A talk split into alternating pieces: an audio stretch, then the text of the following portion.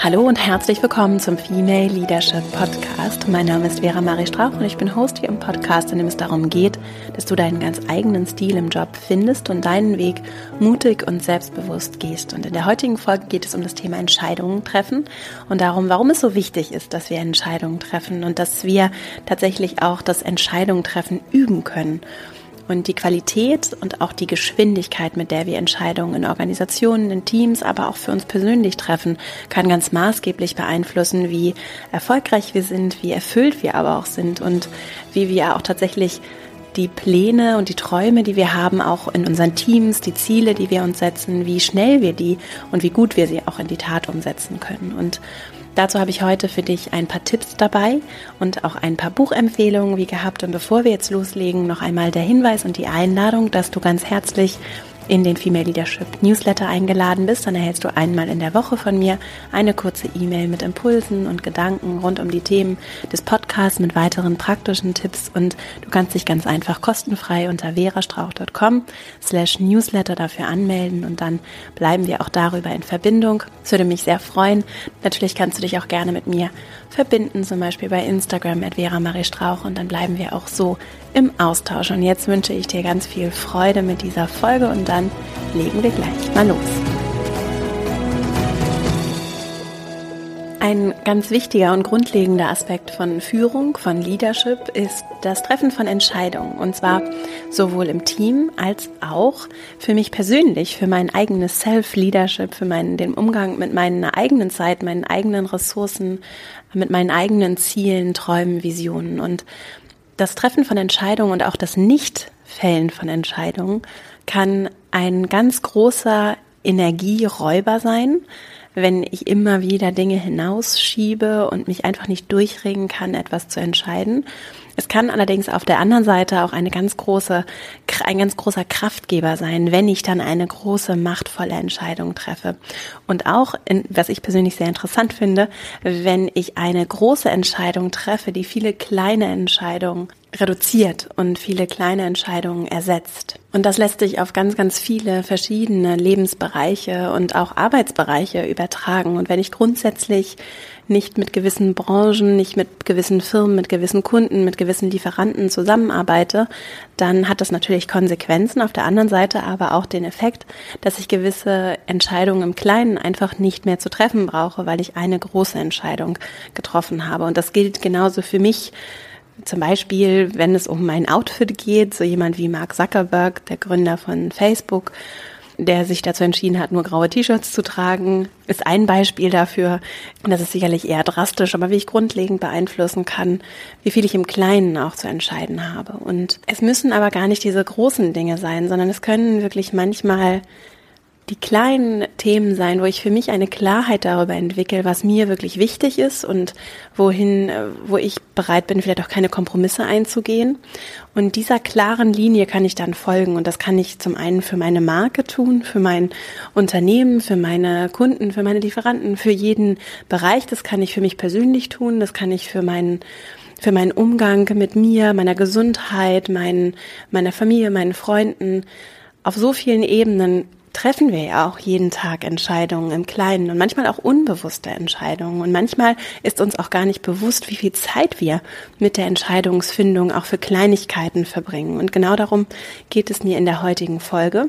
Ich möchte dich damit heute vor allem inspirieren, das Treffen von Entscheidungen etwas zu routinisieren, also etwas Gewöhnung in das Thema Entscheidungsfindung bringen und auch ein Gefühl dafür zu entwickeln, wann es sich lohnt, ein, auch deine Intuition zu nutzen, wann es sich lohnt, vielleicht auch etwas reiflicher zu überlegen, etwas mehr Informationen einzufordern, nicht übereilt zu entscheiden und wann vielleicht auch aus Ego-Gründen oder aus aus unreflektierter Angst vielleicht auch wir unser Team und uns selbst sehr viel Energie kosten, weil wir uns nicht dazu durchringen, auch Kleinigkeiten einfach zu entscheiden und im Zweifelsfall auch mal mit einer nicht so guten Entscheidung leben, weil es einfach ein Thema ist, das nicht so wichtig ist. Und mir begegnet dieses Thema wirklich in meiner Arbeit auch immer wieder und auch mir persönlich immer wieder. Wie kann ich wirklich gute Entscheidungen treffen und wie kann ich vor allem auch diese Angst davor, Fehler zu machen, abzulegen. Und das ist natürlich bei mir so im Gründerinnenalltag nochmal ein, ein ähnlich wie zum Beispiel auch bei so anderen großen Projekten, wie zum Beispiel ein Hausbau. Ich höre das auch häufig und komme ja auch aus der Branche, wo auch unglaublich viele Dinge entschieden werden müssen. Und auch da ist natürlich die Frage, wo sind vielleicht Dinge, wenn ich jetzt jeder kleinen Entscheidung die gleiche Aufmerksamkeit schenke, dann bin ich unglaublich viel damit beschäftigt, mich im Kleinen in Details einzulesen und verschenke auch viel Aufmerksamkeit, die ich gegebenenfalls auf andere Themen verwenden könnte. Und da kann es eben gerade in diesen extremen Beispielen wird klar, wie wichtig es ist, dass wir, dass wir auch schnell und effektiv entscheiden. Und bevor ich zu meinen Tipps komme, ist mir ein Punkt noch besonders wichtig, denn auch gerade wenn es jetzt um das Thema Leadership geht, führe ich immer wieder die Diskussion, für wen ist Leadership da, wem gehört dieser Begriff, wer darf sich als Leader bezeichnen, wer darf sich diesen Themen widmen, wer darf sich damit beschäftigen, ist das nicht nur was für seniorige Menschen? Und ich vertrete da ja eine grundsätzlich andere Haltung und bin ja der Überzeugung, dass wir alle das Potenzial in uns haben uns und dass wir uns auch alle dafür interessieren können und sollten. Und dass gerade Organisationen, die sich für die Zukunft bereit machen wollen, die die Ambition haben sollten in meinen Augen, eine Organisation aus Menschen, die die Leadership vorleben, zu erschaffen, in der wir alle mit Respekt auf Augenhöhe zusammenarbeiten und wir alle in unseren unterschiedlichen Funktionen und auch spontanen Hierarchien, die sich nicht an starren Strukturen orientieren, sondern daran, wer wirklich auch gerade im Hinblick auf Entscheidungen der oder die geeignetste ist. Das ist das, was uns wirklich, was auch gute Organisationen oder großartige Organisationen auszeichnet, dass es eben nicht die wenigen an der Spitze sind, sondern die Gemeinschaft, die einen großen Unterschied macht und die alle mit dem gleichen Respekt behandelt und die auch erkennt, wann es vielleicht nicht an mir ist, einfach qua Funktion eine Entscheidung zu treffen, sondern wann einfach andere vielleicht auch eine ganz andere, viel bessere Informationslage haben, ganz anders in Themen involviert sind und dadurch einfach viel besser entscheiden können als ich. Nur weil ich an der Spitze sitze, heißt es nicht, dass ich immer die informierteste bin und immer die Person bin, die alles am besten kann. Und deswegen finde ich das gerade vor dem Hintergrund von Leadership so wichtig, dass wir uns mit dem Thema Entscheidungen beschäftigen und dass wir uns alle immer wieder bewusst machen, was für einen großen Entscheidungsspielraum jede und jeder von uns hat, unabhängig davon, welche Funktion ich habe, welchen Ausbildungshintergrund ich habe, was ich erlebt habe bisher in meinem Leben. Ich gestalte die Systeme, in denen ich mich bewege. Das ist ja auch so hier der Herz dieses Podcasts und all meiner Arbeit dass da auch wirklich Empowerment beginnt, wenn ich das annehme und ähm, wirklich beginne damit zu arbeiten in meinen und wenn es nur scheinbar limitierte Einflussspielräume sind, wenn ich in denen beginne, kraftvolle Entscheidungen zu treffen und meine Systeme wirklich aktiv und achtsam gestalte, dann kann ich sehr, sehr viel bewegen für mich und natürlich auch für mein Umfeld und für meine Gemeinschaft. Und das beginnt eben auch im Umgang mit mir selbst. Dieses Self-Leadership oder die Selbstführung ist das, was die Grundlage legt für alles, was danach kommt. Wie ich mit mir selbst umgehe, wie ich selbst auf andere zugehe, was ich anderen vorlebe. Das beeinflusst ganz maßgeblich, wie Ergebnisse aussehen, wie Teams zusammenarbeiten, wie wir gemeinsam auch Arbeit gestalten. Also Entscheidungen sind sehr, sehr kraftvoll, vor allem dann, wenn wir sie treffen und wenn wir sie nicht ewig hinauszögern. Und jetzt, um ganz praktisch zu werden, für meine Tipps, die ich dir mitgebracht habe, meine praktischen Impulse. Ein Thema, das mich vor allem sehr beschäftigt hat und immer noch beschäftigt, ist, wenn es um gute Entscheidungen geht und das mir auch immer wieder begegnet und das tatsächlich auch von Menschen, die sehr erfahren sind in der Praxis, die auch, auch inspirierende Persönlichkeiten sind und auch in der Literatur tatsächlich immer wieder auftaucht, ist so das Thema des Bauchgefühls. Und wie kann ich mein eigenes Bauchgefühl ernst nehmen? Und ich höre es wirklich immer wieder von ganz unterschiedlichen Menschen, die sagen, wenn mein Bauchgefühl mir gesagt hat, das ist eine gute Entscheidung oder vielleicht auch keine gute Entscheidung, dann habe ich immer gut daran getan, darauf zu hören. Und was ich daran sehr spannend finde, ist zu differenzieren, wann ist es mein Bauchgefühl und wann ist es vielleicht auch so eine natürliche Angst davor, mich aus meiner Komfortzone zu bewegen. Wenn wir mal ein Beispiel nehmen, einer etwas größeren Entscheidung. Du möchtest zum Beispiel den Job wechseln und musst dazu einen großen Schritt gehen. Du kündigst vielleicht ein ganz sicheres Arbeitsverhältnis und nimmst einen eher unsicheren Job an der, wo es eben nicht so bequem ist, du vielleicht auch nicht weißt, ob du das alles richtig gut machen wirst, du vielleicht auch nicht weißt, wie genau alles ausgehen wirst und du dich einfach in eine gewisse Risikosituation begibst. Woher kann ich jetzt wissen, dass es sich dabei jetzt um so eine natürliche, aber gesund, einen natürlichen, aber gesunden Respekt davor, was mich erwartet, handelt? Oder auch mein Bauchgefühl, das sagt, nein, mach das auf gar keinen Fall. Und darauf beziehen sich auch meine Tipps, weil ich es sehr spannend finde, wie wir das auch für uns innerlich auseinander dividieren können. Und deswegen ist mein erster Tipp für dich, tatsächlich dein eigenes Gefühl und auch deinen eigenen Körper nicht zu verleugnen, wenn es darum geht, vor allem große Entscheidungen zu treffen. Wir fangen jetzt mal mit den großen Entscheidungen an. Und das ist etwas, womit ich mich in den letzten Wochen und Monaten viel beschäftigt habe. Wie kann ich wirklich auch nicht nur meinen Verstand nutzen, der natürlich sehr wertvoll ist und der auch immer ein, ein Aspekt natürlich von Entscheidungsfindung ist und von Arbeit und Leben, sondern das Ganze noch viel wertvoller machen, indem ich eben auch meinen Körper annehme, dass ich einen Körper habe, der auch alleine schon durch meine Sinnesorgane ja mein Gehirn mit Informationen äh, versorgt. Ne? Wenn ich das Buch nicht lesen könnte, dann würden die Informationen nicht mein Gehirn erreichen. Wenn ich nicht hören würde, dann könnte ich nicht das Gespräch auswerten. Also auch anzunehmen, dass mein Körper und die Daten, die durch meinen Körper auch vielleicht gar nicht erst in meinem Bewusstsein landen, sondern einfach in meinem Unterbewussten abgespeichert werden, dass die wertvoll sind und dass ich die eben nicht ausschließlich über meinen bewussten Verstand nutzen kann, sondern sie auch auswerten kann, indem ich akzeptiere, dass ich ein Unbewusstes habe und dass ich das auch versuche hier äh, mit einzubeziehen und auch zu Wort kommen zu lassen und nicht bei all dem verkopften Dasein das vollkommen ausblende. Und dazu hilft mir als Technik, ich verlinke auch noch andere Podcast-Folgen, in denen ich hier auch schon darüber gesprochen habe, beziehungsweise meine Gäste darüber gesprochen haben.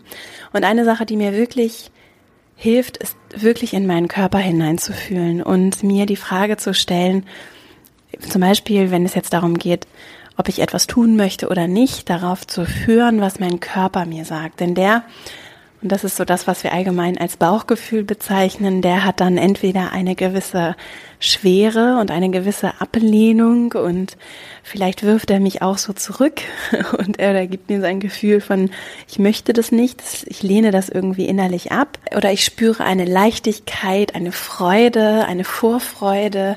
Ich spüre eben eher etwas, was groß ist und was sich gut anfühlt. Und das mag jetzt vielleicht so ein bisschen Hokuspokus klingen, am Ende fühlen wir eben alle, wir sind menschlich, das gehört dazu und es ist etwas, was wirklich hilfreich sein kann. Und wenn es für dich vielleicht ein bisschen zu verrückt klingt, dann hilft dir vielleicht eine Übung, die tatsächlich in der letzten Podcast-Folge mein Gast Julia von Winterfeld genannt hat, die sie macht mit Menschen, die sich vielleicht so mit diesem einfühlen, die damit nicht so viel anfangen können, für die das einfach nicht so gut passt, und die das vielleicht auch nicht möchten, dass sie tatsächlich empfiehlt, eine andere Übung zu machen. Und zwar gerade bei großen Entscheidungen, du hast ja meistens dann zwei Optionen und diese beiden Alternativen auf jeweils ein Blatt zu schreiben und diese Blätter auf den Boden zu legen und dann tatsächlich sich erst auf das eine Blatt zu stellen und zu fühlen, wie sich die Option wirklich, wirklich auch physisch anfühlt und dann auf das andere Blatt zu stellen und dann zu fühlen, wie sich diese andere Option im Vergleich dazu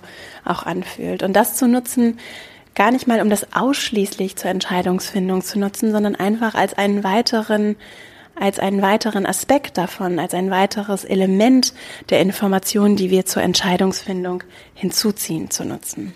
Ich verlinke auch nochmal die Podcast-Folge. Wenn du Lust hast, hör gerne mal rein. Julia hat da viele Aspekte auch gerade im Hinblick auf Intuition und Bauchgefühl genannt.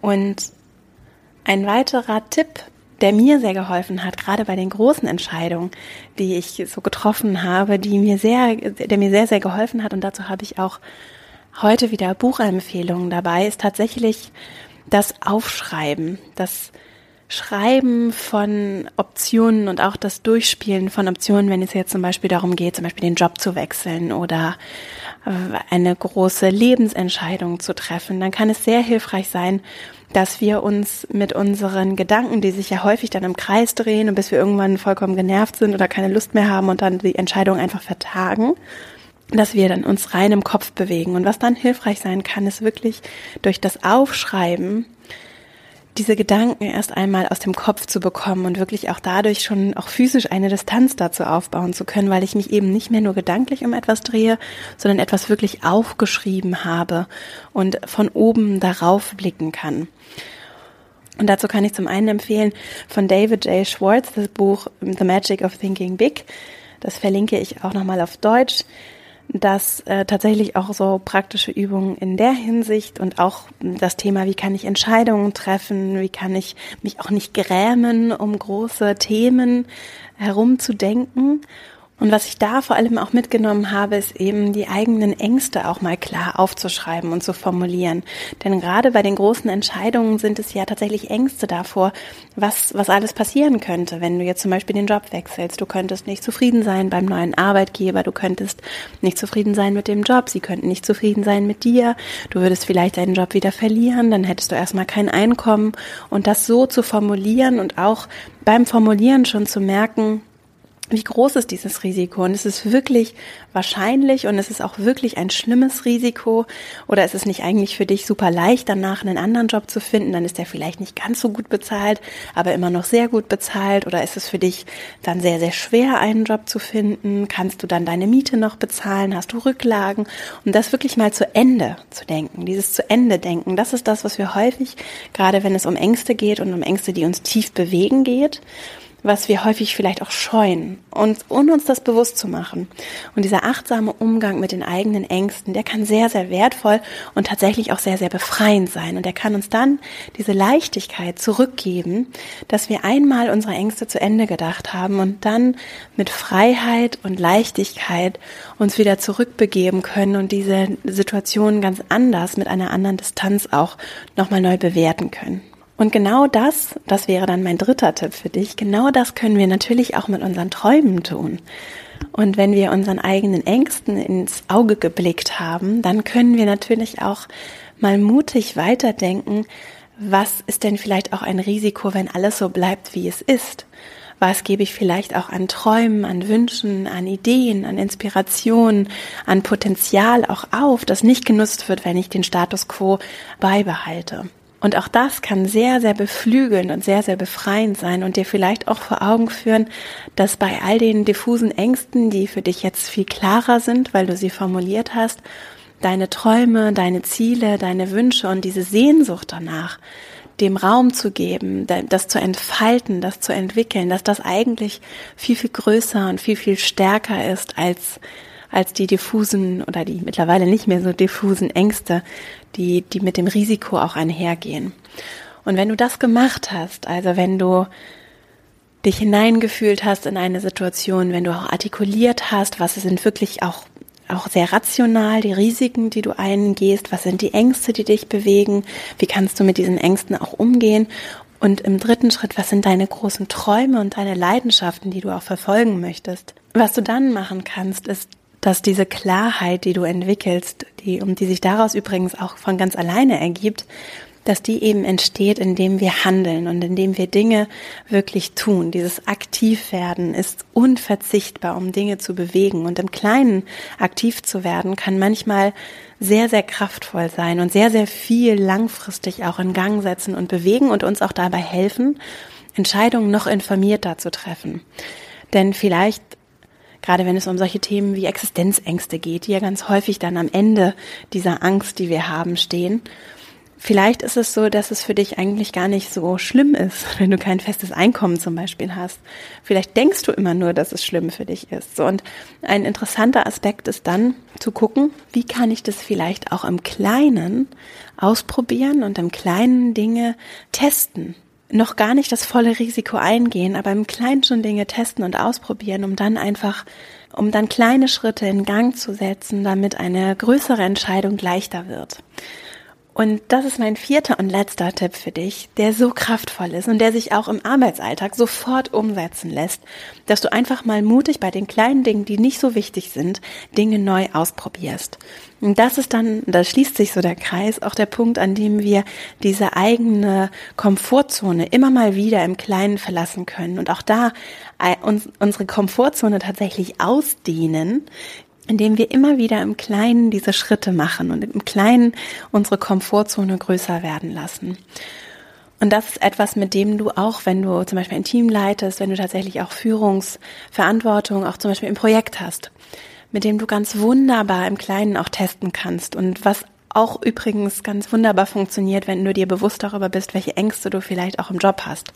Mal angenommen, du nimmst eine neue Projektleitungsstelle an und auf einmal hast du nicht nur dein tägliches Geschäft, sondern du leitest auch noch ein Projekt. Und vielleicht hast du eine diffuse Angst, dass du den Anforderungen nicht gerecht wirst, dass du das nicht gut genug machst, dass du irgendwelche Deadlines nicht einhältst, dass du die Erwartungen nicht erfüllst. Das habe ich schon häufig tatsächlich erlebt.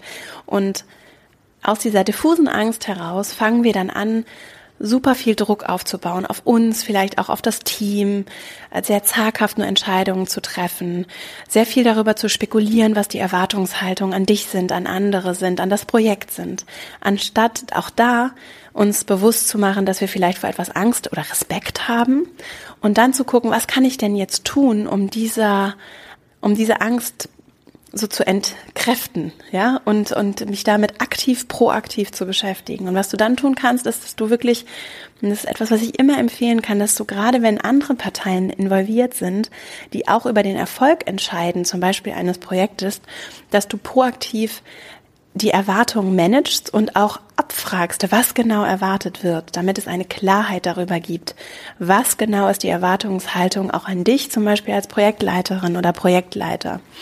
Und damit du dir das bewusst machst, kann es sehr, sehr hilfreich sein, dass du für dich überhaupt einmal diesen diffusen Respekt, den du vielleicht auch von einer neuen Aufgabe, von einem Thema hast und vor all den kleinen Entscheidungen, die zu dieser Aufgabe gehören, dass du das für dich innerlich klärst und auch äußerlich Klarheit da, darüber schaffst. Und dann wird es auf einmal viel leichter, Entscheidungen zu treffen, ob wir da vielleicht nochmal die Deadline verschieben, wie wir Termine verändern, wie wir vielleicht auch mit Budgets umgehen. Und, auf, und das macht dich ganz kraftvoll auch in deiner Rolle. Das, das stärkt deine Funktion, deine Position und es stärkt, wie du auftreten kannst und wie du auch ernst genommen und respektiert wirst, wenn du diese eine oder zwei große, kraftvolle Entscheidungen triffst, für dich Klarheit schaffst über Erwartungen, darüber, wo du vielleicht auch etwas unsicher bist und das dann proaktiv angehst. Und dadurch kannst du ganz viele kleine Entscheidungen mit viel mehr Selbstbewusstsein und Selbstsicherheit schaffen und ganz viel gute Energie und Dynamik auch in dein Team bringen. Und diesen Spielraum, den hast du immer. Und auch gerade wenn wir bei dem Beispiel des Projektes bleiben, kann das auf der einen Seite das große Digitalisierungsprojekt im Konzern sein, das du leitest, mit jede Menge Mitarbeitenden. Das kann aber auch das kleine Projekt sein, das du als Praktikantin oder Praktikant leitest. Auch da hast du Spielraum und auch da hast du Systeme, in denen du dich bewegst. Auch da sind Menschen, die haben Erwartungshaltung, die haben dir eine Aufgabe gegeben und auch da kannst du Fragen stellen und herausfinden, wo ist dein Entscheidungsspielraum und wo kannst du auch im Kleinen diesen Raum, den du hast, mit Entscheidungen kraftvoll gestalten und auch Entscheidungen treffen, dich vorwärts bewegen und nicht auf der Stelle treten, weil keine Entscheidungen getroffen werden, weil es Unklarheit gibt und weil du vielleicht auch etwas gelähmt bist, weil du Angst hast, Fehler zu machen. Denn diese Lähmung, keine Entscheidungen zu treffen, oder vielleicht auch schlechte Entscheidungen zu treffen, aus so einer Panik heraus oder weil dann auf einmal keine Zeit mehr ist, schlechte Entscheidungen zu treffen, das das entsteht im Zweifelsfall daraus, dass wir Angst davor haben, Fehler zu machen. Und dass wir auch Angst davor haben, das wirklich auch so klar für uns zu formulieren und dem auch so ins Auge zu blicken. Und dann Dinge schieben und schieben und schieben und aufschieben, bis es nicht mehr weitergeht. Und diese Disziplin ist es dann am Ende, die kostet sicherlich auch Kraft, kann aber sehr, sehr befreiend sein und sehr viel Leichtigkeit für dich persönlich und auch für andere bringen. Ich fasse jetzt nochmal die vier Tipps zusammen, die ich mitgebracht habe, und zwar zum einen Lass dein Gefühl ruhig zu Wort kommen und probier's, vielleicht magst du es einfach mal ausprobieren, dein Gefühl zu Wort kommen zu lassen und dich wirklich in eine Entscheidung auch hineinzuführen, gerade bei den großen Entscheidungen, dich einzufühlen und zu fühlen, ob eine Schwere oder eine Leichtigkeit mit einem Thema kommt, ob das ein gutes Kribbeln ist, auch wenn du Respekt davor hast, du hast eigentlich super viel Lust darauf oder fühlst du dich eigentlich schlecht und schwer und merkst, es ist nicht der richtige Weg für dich.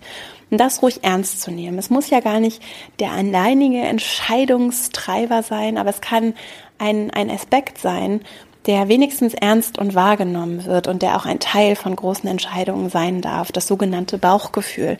Auch um zu üben, dich wieder mit deinem Bauchgefühl zu verbinden und deiner Intuition auch einen Stellenwert einzuräumen in deinem Arbeitsalltag und auch in deinem Entscheidungsalltag. Der zweite Tipp, face your fears. Also wirklich, blick deinen Ängsten ins Auge. Gerade dann, wenn du merkst, dass du dich so schwer entscheiden kannst und dass du alles anstrengend findest und dich nicht mehr entscheiden kannst im Restaurant, was du bestellen möchtest und dass irgendwie alles so kompliziert ist in deinem Kopf dich wirklich mal bewusst und regelmäßig auch achtsam damit auseinanderzusetzen, was soll denn passieren? Und so kannst du übrigens auch sehr gut differenzieren, ist es eine wichtige Entscheidung oder vielleicht auch nicht so wichtige Entscheidung. Und wenn ich jetzt eine Suppe und keinen Salat bestelle, dann ist es im Zweifelsfall wirklich keine langfristig irgendwie tragende große Entscheidung. Und vielleicht sollte ich dann einfach mal einfach irgendwas machen und vielleicht auch einfach mein Bauchgefühl entscheiden lassen. Und das kann, lässt sich wirklich sehr, sehr schön üben und da kann es sehr hilfreich sein, auch einmal oder regelmäßig mit meinen Ängsten aufzuräumen und zu gucken, wovor habe ich denn eigentlich gerade Angst und was hält mich zurück. Und gerade bei den größeren Themen kann es dann als weiteren Tipp sehr hilfreich sein, wirklich zu schreiben und und diese immer wieder kreisenden Gedanken aufs Papier zu bringen und dadurch eine Distanz dazu aufzubauen, das Ganze aus der Distanz auch besser managen und handeln zu können. Das gleiche gilt, Tipp 3, auch für deine Träume und dafür, wie du auch Lust aufs Leben hast und darauf zu gestalten und dich einzubringen und dich weiterzuentwickeln und vielleicht auch mal Risiko einzugehen, weil es im Leben dazu gehört. Und was ist schon sicher und was ist schon langfristig garantiert. Und bei all dem Wunsch nach Sicherheit und bei all den Absicherungsthemen, die uns so bewegen, auch gesellschaftlich, was ist wirklich sicher und was brauchst du auch für dich, mal unabhängig davon, was deine Eltern, deine Familie, deine Freunde, deine Kollegin, deine Vorgesetzten, was alle Menschen um dich herum herum von dir erwarten? Was brauchst du für dich? Und das ist was, was ganz leicht vermischt wird mit all diesen Stimmen aller möglichen Menschen außerhalb von dir und innerhalb von dir. Und das kannst nur du selber hinaus, herausfinden. Und das kannst du auch herausfinden, indem du deinen Träumen Raum gibst und indem du sie auch zu Wort kommen lässt. Und das braucht manchmal ein bisschen Routine. Daran arbeiten wir übrigens auch im Female Leadership Programm. Also falls du mal Lust hast, dir meinen Online-Kurs anzusehen, da arbeiten wir auch in Gruppen dran und ähm, das ist ein Thema, das mir sehr, sehr wichtig ist und was wirklich manchmal auch sehr viel Zeit und, und regelmäßige Inspiration braucht und dann aber wunderschön ist, wenn wir es wiederentdecken und deine Träume kommen wieder, wenn du ihnen den Raum dafür gibst. Und das kannst du eben tun, indem du schreibst und dich dafür öffnest und auch dieses Bauchkribbeln und die Vorfreude und die Freude auch am Risiko und an Veränderung auch wirklich zu Wort kommen lässt. Und dann kannst du nämlich aus Tipp 2 und 3, also daraus, dass du deinen, deinen Ängsten, aber auch deinen Träumen, Tipp 3 ins, ins Auge blickst, kannst du wirklich auch so eine gesunde Balance schaffen und nicht übereilt in große Entscheidungen gehen. Und das ist dann viel leichter, um auch nicht irgendwie mit, mit mit Reue zurückblicken zu müssen, sondern eine klare Entscheidung zu treffen, die kraftvoll ist und dann auch weiterzugehen. Und mein vierter Tipp für dich, diese Klarheit darüber und auch die Leichtigkeit, die kommt durch Handlung und durch das regelmäßige, auch im Kleinen ausprobieren und handeln und wirklich auch das Üben, einfach Entscheidungen zu treffen. Gerade dann, wenn es nicht dramatisch ist, wenn nichts zu Großes zu verlieren ist, wenn nichts Schlimmes passieren kann, im Kleinen auch einfach mal zu entscheiden. Auch auf die Gefahr hin, dass irgendwem die Farbe der Post-its nicht gefällt, einfach zu entscheiden und Dinge einfach zu bestellen oder zu organisieren oder Dinge einfach festzulegen und zu entscheiden. Und das ist das, was dich wirklich kraftvoll werden lässt. Dir selbst gegenüber und auch innerhalb deines Teams, deines Kollegenkreises, deines Freundeskreises, wenn du jemand bist, der eine Entscheidung trifft und dann auch den Weg geht. Nur weil du übrigens an einer Stelle eine Entscheidung getroffen hast, heißt es nicht, dass du nicht zu einem späteren Zeitpunkt immer noch mal neu justieren kannst, dass du Entscheidungen für dich auch wie eine Pilotphase siehst, also wie so ein Test. Ne? Das, das sind die Dinge, die können sehr hilfreich sein, um auch herauszufinden, ich probiere das jetzt einfach mal aus und wenn es nicht funktioniert, dann habe ich immer noch die und die Optionen, es anders zu machen. Und das macht Leben lebendig. So entsteht Entwicklung, so entsteht auch Wachstum und so, so vergrößerst du ganz automatisch auch deine Komfortzone Schritt für Schritt. Und außerhalb der Komfortzone ist der Ort, an dem du wächst und an dem du dich wirklich weiterentwickelst. Und abschließend möchte ich noch auf weitere Bücher verweisen. Das habe ich jetzt während der Folge nicht erwähnt, die ich verwendet habe für diese Folge. Zwar zum einen, wie schon erwähnt, The Magic of Thinking Big. Ich verlinke alle Bücher in der in den Shownotes zu dieser Folge. Dann mein, eines meiner absoluten Lieblingsbücher, Essentialism. The Disciplined Pursuit of Less von Greg McEwen, auch schon hier mehrfach empfohlen, wo es darum geht, was wirklich wichtig ist, was wirklich essentiell ist und wie wir auch Entscheidungen und die Komplexität der Entscheidungsvielfalt unseres Lebens reduzieren können, indem wir wenige dafür sehr große, kraftvolle Entscheidungen treffen und uns ganz bestimmt auch auf einen Weg begeben und eine Richtung einschlagen. Und das ist sehr essentiell und es geht sehr an den Kern dessen, wer will ich sein, wofür will ich stehen. Das ist ja auch etwas, was hier immer wieder, was mir immer wieder auch hier wichtig ist. Wofür will ich stehen, wer will ich sein und dann diesen Weg auch konsequent zu gehen. Und natürlich wird der Weg sich etwas schlängeln und es wird mal sich in unterschiedliche Richtungen bewegen, aber in der Essenz geht es darum, wer bist du, wofür stehst du als Person und wie kannst du kraftvoll diesen Weg gehen. Und je klarer dir das wird, umso leichter wird es auch sein, auch leichter mal Nein zu sagen. Darum geht es auch bei Greg McEwen und eine Klarheit für deinen Weg zu entwickeln. Und mein letzter, dritter Tipp für diese Folge und dieses Thema insgesamt ist auch ein Klassiker, The Effective Executive von Peter F. Drucker.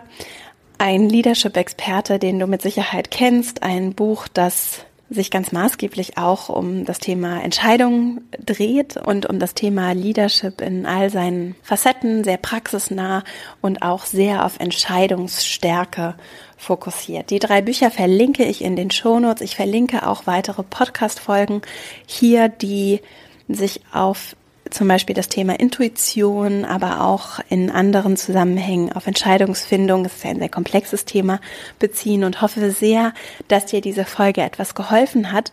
Wenn dich diese Themen interessieren und wenn du Lust hast daran, auch in der Praxis zu arbeiten, dann sieh dir gerne mal das Female Leadership Programm an, mein vierwöchiger Online-Kurs, für den du dich ab August wieder anmelden kannst. Du kannst auch jetzt schon, wenn dein Arbeitgeber dir das Programm finanzieren möchte, kannst du dich jetzt schon dafür auch anmelden und dir einen Platz sichern. Ich würde mich sehr freuen, wenn du Lust hast, mit mir und anderen Frauen zusammen an deinem eigenen Stil zu arbeiten, deinen eigenen Weg im Job zu finden, auch Klarheit darüber, wohin sich deine Karriere entwickeln soll, was dir wirklich wichtig ist zu entwickeln. Und das ist kein gewöhnliches Online-Programm, das kann ich schon mal vorweg sagen, sondern es soll für dich eine ganz besondere, ganz tiefe Erfahrung sein und wirklich ein, ein nachhaltiges Lernerlebnis, in dem du wirklich in vier Wochen große Schritte machst und viele kleine Steine ins Rollen bringt, die dann für dich ganz kraftvolle, auch große Entscheidungen zulassen und deinen Weg gestalten und auch deine Klarheit über deine Rolle, wie du im Job auftrittst, wie sichtbar du bist,